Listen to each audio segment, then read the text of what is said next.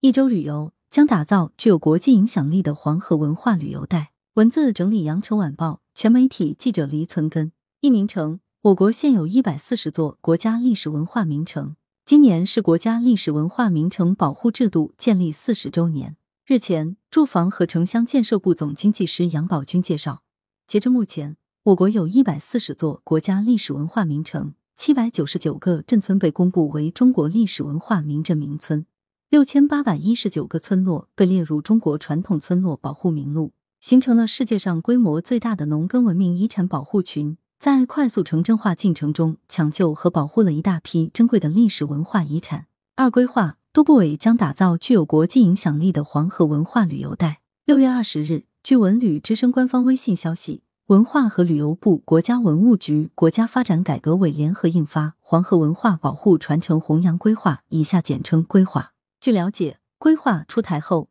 还将进一步围绕黄河流域大遗址保护、黄河流域文化生态保护区建设、黄河文化旅游产品和线路培育等，采取一系列有力举措。推进实施重点工程项目，并且接续出台文物、非遗旅游等专项规划。三星高铁全国铁路经济实施新运行图，六月二十日零时开始，全国铁路实施新运行图。同时，全长一千零六十八公里的郑渝高铁从郑州到重庆全线也开通运营，跨越了河南、湖北、重庆三省市。从河南郑州到濮阳，也就是济郑高铁的濮郑段也开通运营。至此，全国首个米字形高铁枢纽在郑州成型。未来这条线还会连接到济南，成为八纵八横高铁、网中京广和京沪高铁的区域连接线。此外，京广高铁从北京至武汉这一段，今天起按时速三百五十公里运营，新型复兴号智能动车组列车上线，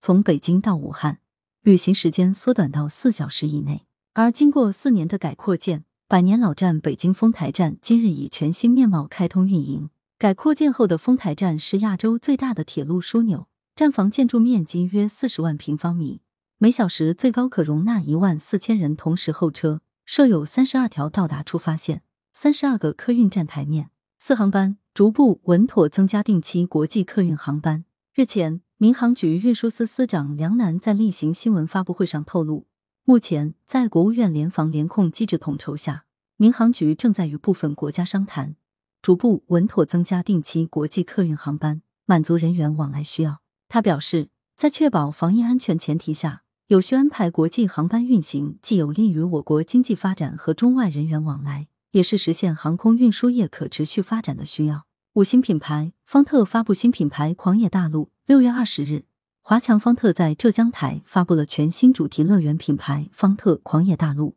方特狂野大陆将以充满科技感和想象力的乐园设计、独家打造的高品质主题项目和热情周到的服务，为游客带来欢乐的游玩体验。据了解，华强方特主题乐园产业遍布全国十六省二十一市，三十余家主题乐园连续多年游客接待总量位列全球五强。六沉默。四十六岁香港地标珍宝海鲜坊沉没。香港在饮食集团公布，珍宝海鲜坊六月十八日下午行驶至南海西沙群岛附近水域时，遇上风浪，船身入水开始清侧。负责航程的拖船公司经过尝试救援后不果，海鲜坊最终于十九日全面入水翻转。此前，由于未找到合适的营运者以及海事牌照即将到期，珍宝海鲜坊于六月十四日移离香港。过去四十六年。珍宝海鲜坊伫立香港岛南区，成为居民及旅客驻足注目的独特地标。借着瑰丽堂皇的装修，海鲜坊接待过的各国政要和商界名人数不胜数，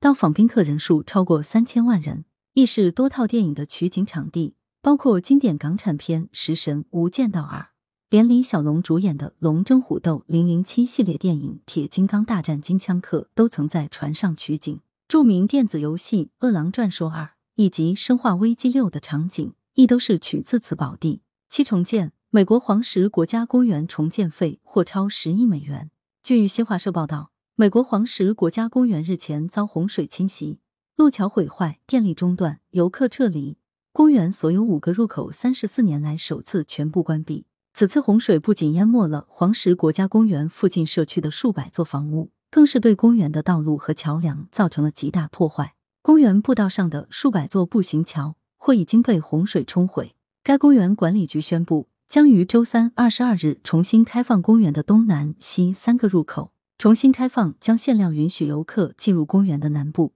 其中包括知名景点 Old Faithful Geyser。园的北部及其入口在洪水中受损更为严重，仍然处于关闭的状态。他们将花费五千万元，在两周内恢复公园北部的临时通道。依照过往美国其他国家公园的经验，在一个生态敏感的地方进行修复工作，或需数年之久，耗费资金或超过十亿美元。八重启，北京环球度假区官宣重启时间表。六月二十二日，北京环球度假区官宣重启时间表，其中环球影城大酒店计划于六月二十四日中午向宾客开放。北京环球城市大道同日中午开启营业，北京环球影城主题公园计划于六月二十五日正式开放，诺金度假酒店随后将于七月一日恢复营业。携程研究院战略研究中心认为，在北京本轮本土疫情得到有效控制的背景下，北京环球度假区的重启不仅能够拉动周边泛旅游业态以及本地旅游市场进入恢复的快车道，北京环球度假区的 IP 效应。